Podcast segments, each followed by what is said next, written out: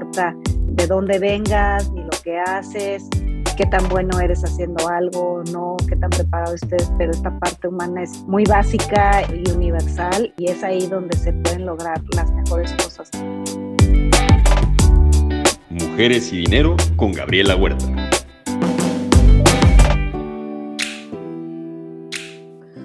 Tal? Yo soy Gabriela Huerta y en este episodio de Mujeres y Dinero me acompaña Liliana Reyes, directora general de Amexcap. Liliana, bienvenida y gracias por acompañarnos. Al contrario, Gaby, muchas gracias por la invitación. Un honor estar aquí. El honor es todo mío. Y bueno, como sabes, me encanta empezar estas entrevistas con citas de otras personas, emprendedores, etcétera.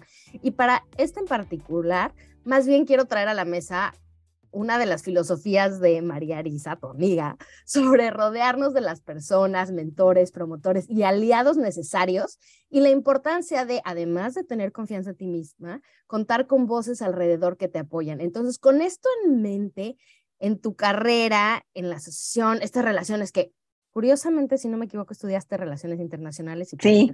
poco. sí, sí. Pero bueno, en verdad, en esta asociación, el networking es clave. Entonces, platícanos, ¿cómo es que tú cultivas y cuidas tu círculo? Sí, no, fundamental. ¿eh? La verdad es que el valor de, del networking, de las alianzas, de, de hablar con las personas es importantísimo. Eh, yo cada vez, digo, lo tengo muy claro, pero cada vez lo, lo confirmo cuando estamos en algún evento, eh, pues cerrando filas con otras organizaciones que saben el valor de, de, este, pues de este mecanismo de, acercarte a las personas, de tener esos lazos de confianza, ¿no? Yo, yo creo que finalmente está muy relacionado con la cercanía que puedas tener, eh, la posibilidad en confianza de intercambiar puntos de vista. Es un ambiente en el que puedes, eh, pues, asegurarte de que vas por un buen camino, de que aprendes de otras personas, eh, cómo se desenvuelven en un ambiente, ahorita estábamos hablando más quizás del, del ámbito laboral, pero yo sí creo que es como esta, no sé si podemos hacer una analogía de como cuando van los niños a socializar a, la guardería o al kinder, que finalmente dices, bueno, pues a qué vienen, pues es justamente a desarrollar esos skills. Y también sucede con los adultos, ¿no? O sea, creo que el estar en estos espacios, encontrar a las personas y, y eh, pues sí, hacer este networking es, es fundamental.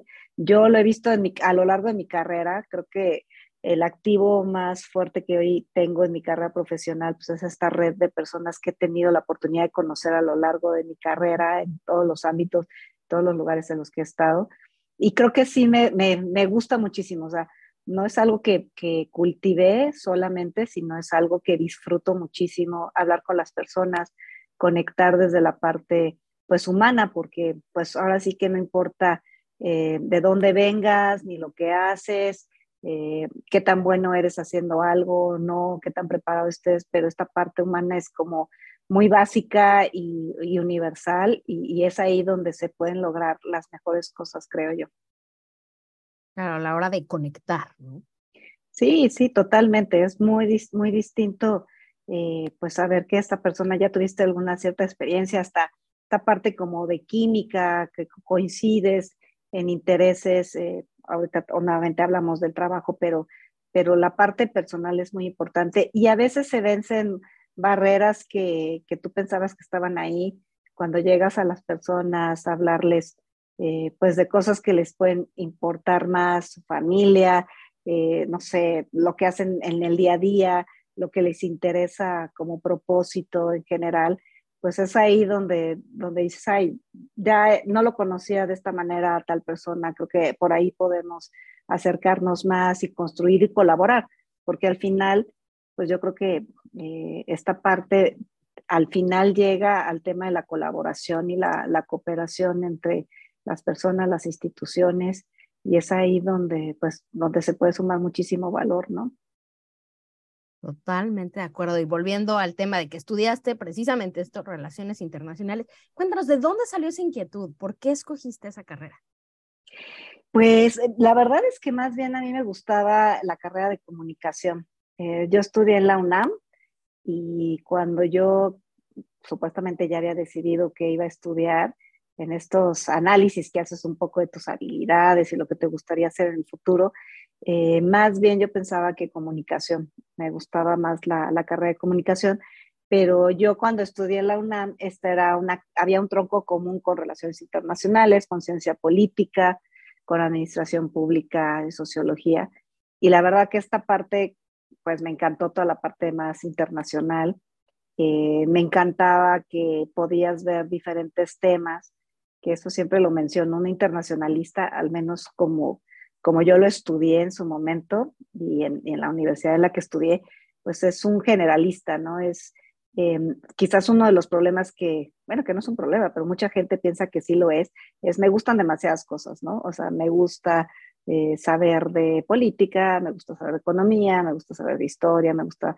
saber de, pues, de derechos humanos, quizás, etcétera. Y la verdad que esta carrera así es, es un poco de todo, eh, analizando como la realidad que es muy diversa. Y pues antes yo pensaba que me faltaba especializarme, que creo que sí hay que hacerlo siempre, pero me encanta, ahora valoro muchísimo que pueda tener esta, esta capacidad de, de, entender muchas cosas, de ser empática en cosas diversas, eh, y que también es como, te quita el miedo, ¿no? Alguien me decía, es que cuando estudias una carrera de ese tipo, lo, quizás el valor más importante, la habilidad más importante es que no le tienes miedo a nada, ¿no? Entonces, si mañana me llaman a, a un museo, por ejemplo, yo diría, pues lo podría hacer, o sea, me encantaría también hablar de temas, pues quizás más humanos, más enfocados a, a otro tipo de propósito. Y también me gusta, o sea, no diría, no, ¿qué voy a hacer aquí, no?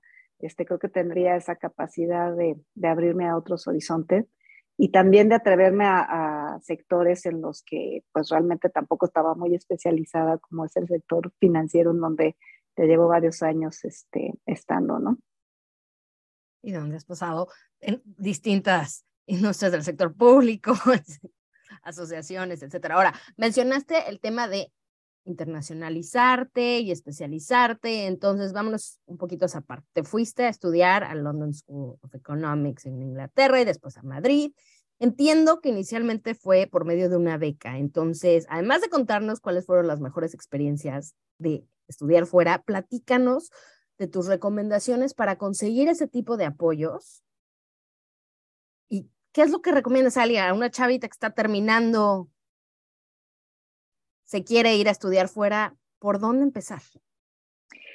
Sí, no, yo, yo lo tenía súper claro, quería estudiar fuera del país, en parte por, por la experiencia de vida que representa el reto. Yo, yo sí creo que hay muchas universidades muy buenas, México también las tiene, pero para mí era muy importante probarme que puedes hacerlo fuera y, quizás decir, pues, eh, en la mejor universidad, ¿no? Yo creo que había ido yo a Londres muchos años antes y había visto esta escuela y dije, yo aquí quiero estar. Este, y me costó mucho, mucho tiempo, pero lo logré. Pues eh, yo eh, creo que lo más importante es otra vez, a lo mejor partiendo de lo que decíamos al principio, acercarte a, la persona, a las personas que ya lo hicieron, eh, que conocen el tema que tú crees que te puede interesar, porque me parece que la maestría sí, ahí ya es sí tiene que ser algo más especializado. O sea, hay, hay, como muchas más opciones de hacia dónde ir y ese me parece que es el primer reto, o sea, saber qué te gustaría hacer. Y para eso sí creo que tienes que trabajar primero, o sea, como que tienes que ir a algún lugar en donde creas que, que lo que hacen ahí te gusta, te motiva, te apasiona, aunque no lo conozcas tanto, pero yo creo que ahí es un buen lugar y a mí me parece que, por ejemplo, el servicio social yo también tuve la oportunidad de hacer en Nacional Financiera en su momento, pues sí me abrió estas perspectivas. Ahí es como tu primer espacio en donde como profesionista, sobre todo saliendo de la, de la universidad, de la carrera, sí tienes esta oportunidad de acercarte a un nivel, a, pues, pues, primera experiencia de trabajo, sin esa responsabilidad también para los que te contratan, para, bueno, que te aceptan en el servicio social, si es como apostar por, por nuevo talento que, que seguro no sabe nada de lo que se hace ahí, para eso estás, pero yo creo que ahí sí para mí fue un parteaguas, ¿no? Entender un poquito el propósito de una institución dedicada al, tema de desarrollo, que eso sí me, sí me interesaba muchísimo, o sea, lo que yo sí tenía claro es que a mí el desarrollo económico me parecía muy importante y, y cómo se puede generar. En ese entonces, la verdad es que la banca de desarrollo sí tenía muchos proyectos de desarrollo en general y tenían algunas iniciativas con el Banco Mundial para hablar de desarrollo económico local, que hoy curiosamente vuelve a estar como muy en la, en la mente de dónde, dónde están esas apuestas verdaderamente potentes para hacer crecer a un país y, creo que las regiones hacen mucho sentido. Y yo ahí, por ejemplo, fui a, a un seminario que organizó NAFIN con el Banco Mundial y trajeron muchísimos expertos de todo el mundo para platicar de experiencias que estaban sucediendo en otros lados, de cómo estaban haciendo posible desarrollar en ese entonces, no me acuerdo que se llamara, se llamara tanto emprendimiento e innovación, pero sí temas como de desarrollo tecnológico, competitividad. Y, ahí yo, la verdad, quizás otro consejo previo, o sea, como el paso uno, pues no, no tener este temor a preguntar, ¿no? Este, decir, oye, pues creo que siempre cualquiera, cualquier persona que quiera ayudar, pues lo va a ver muy bien que llegues y digas, oye, no sé, no sé qué, qué, qué, qué estudiar, cómo empezar, ayúdame. Y, ahí fue, yo busqué a alguien que me pareció que era muy bueno, era alguien creo que de Bélgica, lo que había expuesto me parecía importantísimo, muy interesante, y ahí le dije, oye, yo quiero estudiar algo como esto, este, dónde es el mejor lugar, porque a lo mejor me iba a costar mucho trabajo saber cuál era el mejor lugar, y pues esta persona que ya tenía experiencia me podía decir más fácilmente, y, y pues ahí me ayudó mucho porque me dijo, pues este, yo creo que el mejor lugar es, es Inglaterra, ahí este, podrías estudiar, y pues además tiene la ventaja de que lo haces en inglés, porque otro lugar que también me recomendaba era Francia, y aunque yo tenía algo de conocimiento de francés, me iba a costar más trabajo. Y pues de ahí, este, ese es el primer paso. Creo que para obtener una beca, que pues para mí fue fundamental, difícilmente yo hubiera hecho estudios en el extranjero si no hubiera tenido ese apoyo y estaré eternamente agradecida, en este caso al Consejo Británico que, que, que pues me, me seleccionó y me pagó la maestría, la manutención y todo este, cuando tú ya tienes esa claridad es más fácil aplicar una beca. Es más fácil porque hace todo sentido, porque lo que buscan mucho es saber que estás convencida de que tú en lo que vas a escoger eh, vas a ser muy buena y que vas a, vas a tener una posición de liderazgo. Yo creo que eso es algo que les importa para, para tomar una decisión y pues yo creo que ese es el paso. Hay mucha competencia, este, creo que ya lo he mencionado en otros lados, pero a mí no me dieron la beca la primera y también fue ejercicio de resiliencia porque pues muchas veces te das por vencido, a lo mejor dices, oye, no me la dieron, pues ya ni modo. Y la verdad yo dije, no, o sea, lo tengo que intentar otra vez, ¿qué me está faltando? Ser muy autocrítico, decir, pues hay otras personas, no sé si se las merecían más que yo, no, pero, pero no importa porque pues un valor muy importante es la perseverancia y eso comprueba también que estás convencida de que lo quieres hacer. Entonces, pues no fue ni a la primera ni a la segunda, fue a la tercera. Este, pero hoy lo veo a la distancia y digo, qué bueno que tuve pues esa, esa, pues el aguante de decir, lo quiero hacer y, y pues voy a, cada vez que aplique, lo voy a hacer ahora mejor, que me está faltando, este, me faltó esto, pues lo voy a mejorar, y me faltó esto, pues lo voy a hacer, y este, digo, también creo que hay que poner su límite para, para decir hasta aquí, pero pues a mí me salió muy bien y, y creo que además me, me, quedé como mucho más satisfecha de, de, que, de que no está mal haberlo intentado varias veces, sino que lo más importante es el resultado, ¿no?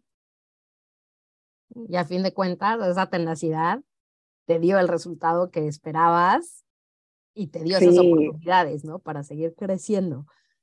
Ahora, aquí algo chistoso que has, bueno, que has mencionado es que cuando consigues ya por fin la beca, se van, tú estás casada y dicen, vámonos. ¿Cómo le hiciste para convencer a tu esposo? Fíjate que también eso fue como muy disruptivo en su momento. Yo me fui hace 20 años. Parece, bueno, no, iba a decir que parecen pocos, no, pero para mucha gente sí, seguro son muchos, son muchos. Las cosas eran muy diferentes. Eh, pues también, ¿eh? Yo tengo la fortuna de tener una pareja que, este, que jamás me limitó, al contrario. La primera vez que me iba a ir, o sea, que apliqué, este, no lo conocía, luego nos conocimos, nos casamos, pero yo sí, sí algo que siempre le contaba a él es que él ya se había ido a estudiar fuera, ya, ya había antes de, de conocerme, pero él sabía que yo quería hacerlo, ¿no? Entonces le dije, pues es que yo lo quiero intentar, y me dijo, pues inténtalo. si te lo dan este año, pues yo no me iría contigo, pero pues nos vemos lo más posible, es un año, tampoco es mucho.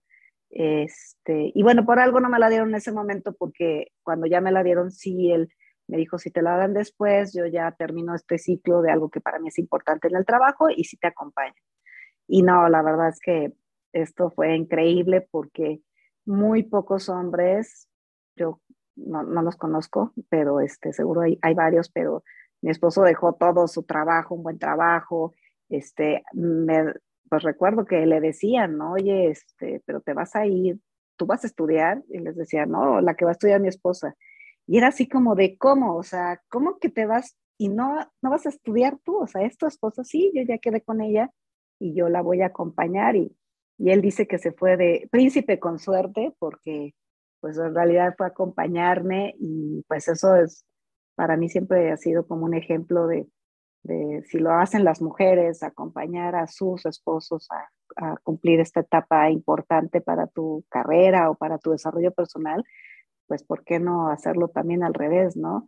Este, y sí lo, sí lo hizo y pues no, la verdad no hubo ningún problema, al contrario, la verdad es que cuando nos fuimos, pues él me ayudó muchísimo, él ya lo había hecho, no estaba sola, este, me ayudó muchísimo en muchas cosas, entonces realmente sí ha sido, pues a lo largo de mi carrera, este, llevamos ya 26 años juntos, casados, entonces pues no, yo tengo que reconocer pues, es que él me ayudó muchísimo a poder cumplir este, esta meta, pues en esa etapa de mi vida que a lo mejor este, pues ya estaba más grande. Yo me fui a los 29 años, tampoco estaba tan joven, pero eso también es otra lección, no importa la edad, si tú quieres hacer algo, que a mí también me decían, oye, pero ya estás como, como más grande y si ya tienes un trabajo, ¿por qué te quieres ir a hacer la maestría, no? dice, pues es que eso es lo que he querido siempre, lo, lo voy a hacer y, y, realmente ha sido de las cosas que, que, más he disfrutado. Yo todos los días que estaba en la escuela, que además era la escuela, ¿no? O sea, era la London School of Economics y, y yo me sentaba y decía, es que estoy aquí, o sea, sí, ya, ya, ya lo estoy aquí, o sea, es un privilegio. Sí, sí, la verdad es que incluso en el proceso de, de aplicación de la universidad, pues en ese entonces no aplicabas por, por, este, por email, todo lo hacías con cartas, ¿no? Y, este, y me llegó una que pues, me dijeron, aplica a otras, ¿no? No solo apliques a una porque no sabemos si te van a aceptar, etcétera. Y que me acuerdo que llegó una que, este, que no era mi preferida y pues que no me aceptan, ¿no? Y yo dije, Dios no, pues obviamente la otra no me van a aceptar, ¿no? Pero por ahí alguien me dijo, tú vas a estar donde tengas que estar. Entonces, este, cuando llegó la, la de él, sí, la cartita, sí, ahora sí que en esas épocas que te llegaba tu cartita ahí, te escribían. Yo decía, no, no, no, esto lo tengo que hacer aparte, este, si no me aceptan me voy a morir, pero bueno, voy a ser valiente. Y cuando me abrí la carta dije, no, bueno, ahora sí, seguro me tengo que ir a ver cómo. O sea, me tienen que dar la beca ya, este, y pues todo fue sucediendo así, tardó, pero pues, al final nuevamente el resultado valió muchísimo la pena y me siento pues muy, muy orgullosa de, todo el camino que tuve que pasar. A lo mejor en su momento pensé, ¿por qué a mí no me la dan? Y por qué ahorita no, y a lo mejor porque vengo a una escuela de gobierno. Este, pues la UNAM, que es muy buena, pero pues sí, sí, luego este, puedes sentirte en desventaja, la verdad. Este, entonces, pues no, creo que todo, todo va forjando a las personas. Yo en eso me siento que me ayudó a ser más fuerte, más resiliente y pues ahora pienso que es un valor, ¿no? La perseverancia totalmente. Y uno muy importante a lo largo de las carreras en general, el no sí, dejarte total. vencer a la primera o segunda, tener claro a dónde quieres llegar y seguir luchando por eso. Ahora, bien dicen que una de las decisiones más importantes que hacen en la carrera, inclusive los hombres, es escoger a tu pareja. Entonces, tú ya lo mencionaste un poco, ese apoyo en una época donde era muy disruptivo. ¿Cómo fueron generando ese, esa dinámica de pareja? ¿Cómo se dividen las responsabilidades en el hogar? Ahora ya también como papás de, de dos hijos. Cuéntanos. Sí, pues yo, yo también creo que siempre fue bastante pareja la, la relación. De hecho, era muy curioso porque porque literal en algunas cosas que tradicionalmente son de los hombres, no, él no estaba de acuerdo con eso, ¿no? Entonces, no sé, por ejemplo, los gastos, ¿no? Que ese es un tema pues muy importante para, pues, para el tema de, de la igualdad, ¿no? O sea, quien, quien gana más a lo mejor siente que tiene, pues, no sé, a lo mejor más, más poder de decisión o, o, si las mujeres no trabajamos, pues también estamos en ese tema, ¿no? Pero aquí como que siempre fue muy, nos sirvió mucho irnos fuera, estuvimos dos años fuera, primero en Inglaterra y luego en España. La verdad la de España no estaba tan planeada, pero era un programa este, nuevo que tenía muchos apoyos, becas, era, estaba muy bien el programa y la verdad que teníamos ganas de extender nuestra estancia afuera y pues no teníamos hijos, entonces dijimos, queremos estar aquí. Yo apliqué a esa maestría que estaba muy competida en España y también me aceptaron. Digo, también en parte porque ya venía de una escuela muy buena, este, todo va sumando, ¿no? Siempre es así como un escaloncito tras otro. Y ahí, por ejemplo, estábamos en igualdad de condiciones. Él ya estudió el primer año en Inglaterra, él no estudió, él me acompañó, pero después me dijo, no, yo ya, ya también quisiera hacer algo porque ya otro año este, sin estudiar está muy complicado. Y estudiamos los dos en la misma escuela, él una maestría y yo otra. Este, íbamos en el salón de al lado. Este, pero ahí sí, por ejemplo, nos dividíamos todo por igual. O sea, no había, no, nos, no teníamos alguien que nos ayudara en la casa, obviamente, cuando vives fuera, pues eso es carísimo y estás de estudiante. Entonces, pues nos dividíamos las cosas de la casa tal cual, de los, la limpieza de la casa, la lavada de la ropa, todo eso. Eso, eso fue muy, muy bueno como pareja porque pues ahí sí no tienes quien te ayude, lo tienes que hacer tú. Este, y también el dinero, ¿no? O sea, era así como eh, nosotros teníamos un departamento aquí que nos habíamos, nos habíamos casado y lo teníamos, lo rentamos eh, por cierto, unos extranjeros que habían venido a México, y, este, y eso no lo dividíamos, o sea, así tal cual, te toca la mitad, exactamente la mitad. Yo me lo quiero gastar, este, obviamente la mitad de los gastos de la, de la casa eran exactamente los mismos, las responsabilidades eran las mismas, y ya cada quien lo que le sobraba era, yo me quiero comprar unos zapatos, pues me los compro y tú te quieres tomar cinco cañas o salir más o lo que sea, pues y eso fue muy bueno, fíjate, porque sí, sí había amigos que nos decían, oye, qué raro, porque como que se dividen todo, ¿no? Pero fue muy funcional. O sea, la verdad es que hoy lo veo y digo, pues es que si queremos que haya igualdad en todos los sentidos, pues también en ese sentido tiene que ser como muy parejo, ¿no? Entonces, los dos no trabajábamos, los dos estudiábamos, los dos le entrábamos este, a los datos por igual y todo. Y creo que eso fue un muy buen ejercicio, fíjate, porque como que sentó las bases de lo que ha sido nuestra vida este, posterior y con los hijos. Pues sí, sí hay mucho involucramiento, pero la verdad es que llegando a México, como que aquí hay más este rollo de, no sé si en los trabajos, como culturales. Sí, los sesgos, sí, porque allá como que era más fácil y aquí como que en esta dinámica de, los trabajos, como, como exigen quizás a los hombres mayor tiempo, o los hombres se sienten mm, más mal si dicen, oye, es que no puedo terminar esto porque tengo que ir a recoger a mi hijo o tengo que ir al festival. No lo hacen tanto, no sé si cuando regresas aquí hay otra dinámica y no hay los incentivos o los apoyos o lo que sea, y si se vuelve otra vez a cargar un poquito otra vez del lado de las mujeres, ¿no? Porque quizás nosotros defendemos más ese espacio, nos preocupa más naturalmente, pues es algo que, que es más como de instinto, más básico quizás. Entonces, pues sí, ahí, ahí se vuelve un, un reto, ¿no? Otra vez. Claro, y bueno, a la hora que decides convertirte en mamá y tomarte un tiempo fuera de, del espacio laboral, ¿cómo entraste a esa decisión? O sea, ¿qué sentiste? Y dijiste, bueno, va, esto es lo que quiero y me voy a aventar. Pues fíjate que yo intenté seguir trabajando, eh, compaginando mi carrera con, con, ser mamá. Como yo, digamos, ya teníamos ocho años de casados, entre eh, que nos casamos, intenté lo de la beca, no sé qué, y luego nos fuimos, regresamos y este, y yo sí dije, no, de una vez, si quiero tener dos hijos, creo que va a ser así como uno tras otro. Entonces sí me pareció nuevamente una etapa importante y que quería vivir como con, con más plenitud. Y, difícilmente, yo sí veía que difícilmente trabajando iba a poder este, tener esta tranquilidad de poder tener más tiempo para esta etapa de mi vida. Y entre los dos, la verdad que también fue este, una decisión mutua, o sea, no fue que mi esposo me dijera, hoy no, es que con hijos, ¿quién los va a atender? Pobres niños, su mamá no está cerca.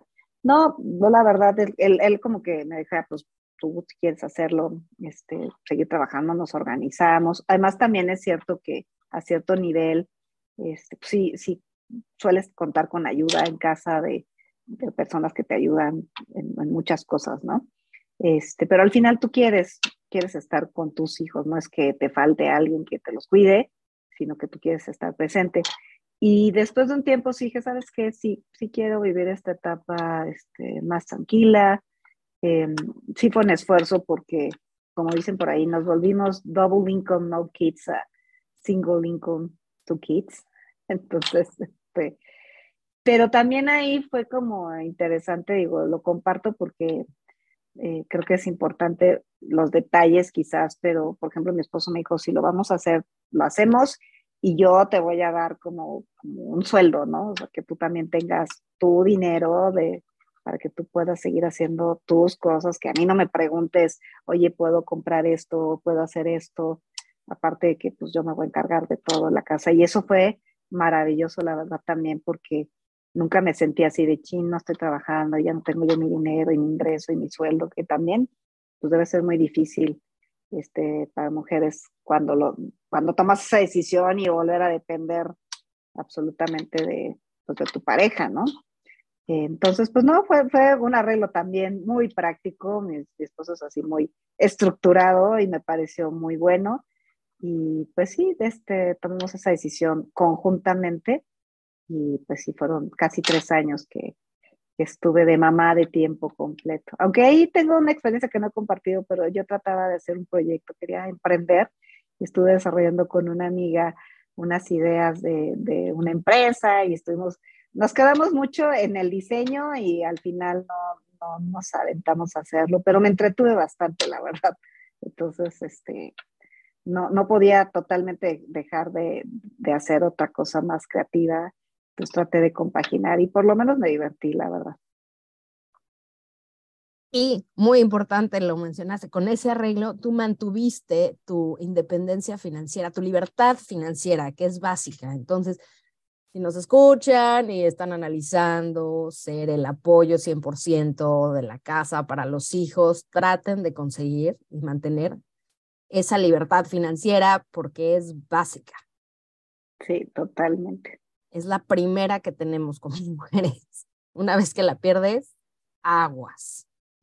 Y bueno, tocando el tema de los emprendedores, donde ha estado muy metida. Yo de hecho recuerdo una reunión en la Secretaría de Economía, justo al principio de la gestión del presidente Peña Nieto, donde invitaron fondos este, de private equity de muchos lugares, al TEC, estaba ahí el TEC también, estaban, o sea, distintos jugadores de la industria, todavía siente, para crear el INADEM, ¿no? Para hacer una especie de brainstorming. Y tú estuviste desde muy el principio en esa institución. Platícanos un poco cómo fue crear algo que le dio tanto espacio a los emprendedores en México. Fue increíble, la verdad es que es una de las etapas de mi vida que también profesionalmente me dio más satisfacción. Eh, pues el servicio público es de, desde vocación totalmente. Quien no ha estado ahí a lo mejor no lo puede entender, pero, pero cerca, o sea, sentir y saber que puedes incidir en, de una manera tan poderosa, pues es muy, muy motivante. La verdad es que es un orgullo este, representar a tu país, es un orgullo poder hacer cosas por tu país, es, es algo increíble que yo creo que casi que todos lo deberían de vivir en algún momento, ¿no? Eh, y pues yo creo que fue desde lo que a mí me tocó vivir, una experiencia muy satisfactoria. Creo que en particular eh, toda la parte de creación de fondos, que pues también tengo que decir que cuando yo llegué ahí, pues tampoco sabía mucho, pero como ya decía al principio, los internacionalistas no tenemos miedo. Entonces yo llegué a decir, oye, es que yo no sé de fondos, ¿qué vamos a hacer? Pero con muchas ganas y con esta capacidad de decir, este, vamos a, a, a construir, que eso creo que es de lo más importante y, y pues estás dispuesto a todo. Eh, sí creo que fue un antes y un después, o sea, pensar en, en apostar por estos fondos que a su vez están apostando eh, en cambiar sus carreras totalmente para invertir en un sector que puede tener mucho potencial, pero que también tiene mucha incertidumbre. Es, es, fue una experiencia muy interesante porque a mí me tocó y ver pues a los que ahorita están levantando segundos, terceros fondos, los veía yo en el INADEM buscando estos apoyos que el gobierno tenía muy claro que había que dar para dar esta confianza eh, en el proyecto, en, en, este tipo de fondos, porque era una industria en esta etapa pues poco desarrollada, la verdad. Entonces el apoyo del gobierno como, como inversionista ancla era fundamental y así fue. Yo creo que sí se probó esa hipótesis, sí tuvo resultados y a mí lo que me encanta es ver que una política pública de esa magnitud sigue teniendo pues estos frutos, ¿no? Se, sembró estas semillitas que se hicieron plantitas y hoy que están dando estos frutos eh, y ver a las personas que, que, que, fueron capaces de aprovechar estos recursos y de, de, apostar su talento, su carrera y todo por, por crear esta industria que, que están sucediendo cosas muy interesantes, pues es un motivo de orgullo y de satisfacción muy grande. Y pues sí, mucho reto porque digamos que una institución de este tipo en cualquier lado, eh, pues no es el funcionario público tradicional, ¿no? O sea, tienes que ser una persona que tiene este propósito, este sentido de comunidad y de bien común, pero también tienes que ser capaz de, de atreverte a ir contra la corriente, a defender muchas cosas que son nuevas y que mucha gente no entiende, y, y, y fundamentalmente al interior de las instituciones, ¿no? Entonces sí creo que el equipo que tuve pues el privilegio de formar con Adriana Tortajada, con Itzel Villa, este, con José Espinosa, que ahora está también en Amescat, con mucha gente que, que estuvo ahí como en equipo de, de intrapreneurs, de decir si podemos, vamos a hacerlo. Para mí fue una experiencia impresionante de decir, oye, alguna cosa que se nos ocurre, hoy podemos hacerlo y vamos a luchar porque así sea. La verdad, en su momento, quien dirigía el Instituto Enrique Jacob, sí tenía esta apertura. Yo, la verdad, pocas veces he visto que, que algo que te planteas tan disruptivo sucede y que hay apoyo y, y lo que se puede, el poder de, de, de, construcción y de impacto que puede tener eso. Entonces sí fue muy, muy feliz los años que estuve ahí. Este, lo que pude ver ahí, este, pues me marcó para, para siempre y, ahí me enamoré de los temas, ahí conocí gente increíble, emprendedores que hoy los veo y digo, wow, yo los, así, yo los vi desde antes, este, ahí están, ahí están creciendo siempre. No, increíble, la verdad es que fue muy, muy interesante y creo que también a nivel regional eh, fuimos un ejemplo. La verdad es que a mí me tocó en parte por la convocatoria que yo llevaba, que era de los fondos, pero también creo que por mi perfil internacionalista. Eh, yo estuve en el grupo de innovación de la Alianza del Pacífico, que era un grupo de trabajo conformado por eh, funcionarios públicos de varios países, de los cuatro países de la Alianza. Y pues también me tocó ver que pues México ahí ponía, ponía el ejemplo, la verdad. Y eso este, pues era siempre muy, muy satisfactorio. Eh, y bueno, no, sí, fue, fue muy, muy, una experiencia muy, muy, muy buena. Sin duda fue un gran espacio, que lástima que ya no continuó, pero ahora estás desde la Mixcap viendo como lo siguiente, ¿no? Juntando los fondos y en qué se van, o sea, en dónde se van. Entonces, platícanos desde tu posición, ¿cómo estás ayudando a mejorar el mundo. Ya vemos que los temas de ESG han sonado muchísimo y prácticamente el I ya es mainstream, pero desde el lado social, platícanos qué están haciendo. Sí, fíjate que, qué bueno que lo mencionas porque claramente el tema ESG es, pues ya todo el mundo lo tiene en su vocabulario y está muy sensibilizado, pero creo que justo la E es algo que retador porque tiene muchos temas que hay que resolver y hay muchas organizaciones que lo están haciendo, los fondos se están sumando a estos temas. Tenemos un comité de ESG en la asociación que es transversal, pero yo creo que el tema de la G, la gobernanza, es fundamental y también obviamente el, social, ¿no? Entonces, eh, yo, yo sí he visto que, que, se ha movido mucho hacia esos temas eh, y recientemente hemos estado, por ejemplo, platicando de que obviamente mucho de lo que hemos hecho es para la inclusión y la diversidad de género, ¿no? Pero justo pues estas, estos días hemos tenido conversaciones respecto a, pues que, que también hay un tema de inclusión, este, pues social muy, muy importante, la desigualdad y las oportunidades no son las mismas para todo. Y pues por ahí decían, es que una mujer que, que, estudió en una escuela privada, quizás este, sí tiene sus retos y estamos trabajando para que no haya estas diferencias, pero no la va a tener tan difícil como una persona que no estudia en esas escuelas, que no está con esas personas y que no, que no va a llegar a esos lugares naturalmente, ¿no? ¿Qué tenemos que hacer? Eso sí lo tenemos que trabajar. Y porque sí hay sectores pues muy dominados por, por ciertas élites, ¿no?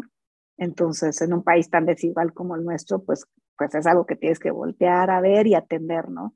Entonces, yo estoy muy emocionada porque ese, ese elemento para mí este, es todavía más impactante y más en un país como el nuestro. Entonces, por supuesto que eh, estamos trabajando en los temas de género, dándoles visibilidad, pero creo que, que tenemos que ir más allá. Y, y, esta parte social a mí me parece que, que es súper importante y me encanta que los socios lo estén viendo, ¿no? Este, y que quieran hacer cosas al respecto para poner, pues para, pues para avanzar en ese tema, ¿no? Entonces, uno de los proyectos que traemos es actualizar el, el estudio de diversidad e inclusión de género, eh, pero incluyendo estos temas también sociales que tanto los fondos están teniendo en mente como cómo atraer este talento más diverso, porque son otras perspectivas, es otra realidad de las personas, la riqueza que siempre hablamos de, de tener diversidad de género es eminente, pues también diversidad de, de contextos sociales, este, culturales también, entonces creo que, que por ahí van a ir algunos temas que vamos a trabajar, sobre todo para el próximo año, y, y la verdad que yo creo que esos son de los temas que, que más me motivan, o sea, como que, como que eso sí me, me ilusiona muchísimo poder, poder también dejar un granito de arena en esos temas, ¿no? Temas que literal pueden cambiar el mundo. Sí, literal. Y, bueno, pues yo no me considero una persona ay, este, que sufrí mucho para llegar donde estoy, pero sí, sí lo puedo saber porque, pues sí, mi, mi educación, o sea, a lo mejor si no hubiera estado en, a lo mejor hubiera sido más fácil si hubiera estado en otro lado, ¿no? Este, entonces creo que, que sí hay que apoyar mucho pues el, el acceso del talento en general y de cómo ayudar a las personas a que lleguen ahí, hombres y mujeres, eh, acompañarlas porque pues sí, sí hay mucho reto. Entonces, pues como que me siento particularmente comprometida con ese, con ese tema, ¿no? Muy bien, Lili. Antes de terminar, platíquenos del mejor consejo que has recibido a lo largo de tu carrera. Ay, qué complicada este, pregunta, porque son muchos, pero eh, pues no, sé si un consejo en particular, pero sí quizás una, una enseñanza es, eh, pues sí tener como que este, este este no miedo a decir lo que piensas, ¿no? Eh, hay, hay, hay, lugares en donde yo me he sentido muy intimidada de repente por, por varias razones, eh, porque a lo mejor no me siento ni la más experta en los temas, eh, o, no, o, no, me siento tan incluida quizás, o no lo conozco, pero, pero yo creo que ser auténtico y defender lo, lo que piensas es muy importante. Entonces, eh, no ha sido como un consejo así específico, pero creo que es, es la base de, de poder ir pues creciendo y, y, que la gente te ubique, te valore y que tú también solita también pienses este, ser un poco más generosa con, con nosotros mismos de eh, no tengo que ser perfecto ni, el súper, este, sí, el experto o saber demasiado, sí prepararse y lo que sea, pero, pero que hay mucho valor en, en, en, lo que tú puedes pensar de manera original y tú lo que puedes traer a la mesa. Entonces, yo pensaría que, que ese sería uno de los consejos confiar en lo que traes y aventarte a levantar la voz. Exactamente. Lo dijiste muy bien, Gaby. Eso es lo que yo quería decir. Muchas gracias, Lili. Y ahora, ahora sí, para terminar, cuéntanos de algún libro que te haya marcado de forma especial y por qué. Pues mira, últimamente me, me encantó esta serie de Mi amiga brillante. No sé si la han visto, pero hay una, de hecho es una, son tres libros. Este, es Elena Ferrante quien lo escribe, y es una historia, a mí me gustan mucho las, las, las, las novelas y las historias de época, siento particular nostalgia, no, no me gusta mucho hacia el futuro y mucho la, me parece que puede ser un poquito, no sé, este... Aterrador. Sí, sí, pero me gusta mucho la historia y me gusta mucho las, pues como que los libros de, de, época, ¿no?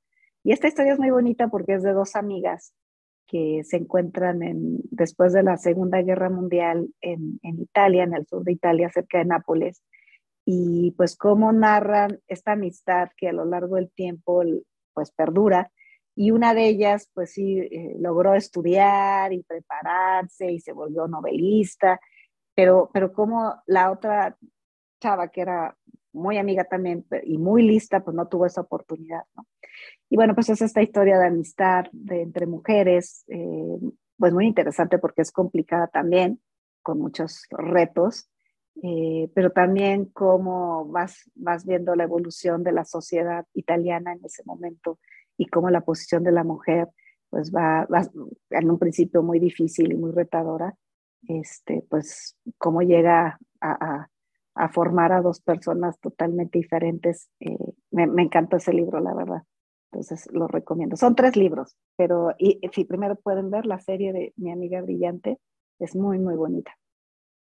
No la conocía, pero sí me dan muchas ganas de leerlo, ver todo, porque además siento que te explica mucho cómo las circunstancias Sí. Cuando, aunque empieces en el mismo lugar, te pueden llevar por caminos muy distintos. Tengo que leer, ya te contaré una vez que lo haga. Sí, y, la, serie es muy buena y los libros son muy, muy buenos. O sea, la serie es tan buena que, que, que el libro lo refleja, o sea, la serie está muy bien reflejado el libro. Entonces, pues sí, lo recomiendo. Buenísimo, ya te platicaré cuando los lea. Vea, a ver, es complicado en mi caso, pero está bien. Bueno, Lili, muchísimas gracias por tu tiempo. En verdad me encantó platicar contigo. Al contrario, Gaby, yo también lo disfruté muchísimo. Espero que, que sea interesante para, para pues, compartir con los demás. Eh, muchísimas gracias por el espacio y, y, por esta oportunidad. Claro que sí, muy interesante. De nuevo, mil gracias a ti y a todos los que nos escuchan un placer tenerlos. Ya saben, cualquier recomendación, comentario, persona a la que debo entrevistar, pueden hacerlo por medio de la página gabrielahuerta.com.mx. Yo soy Gabriela Huerta, esto fue Mujeres y Dinero y hasta la próxima.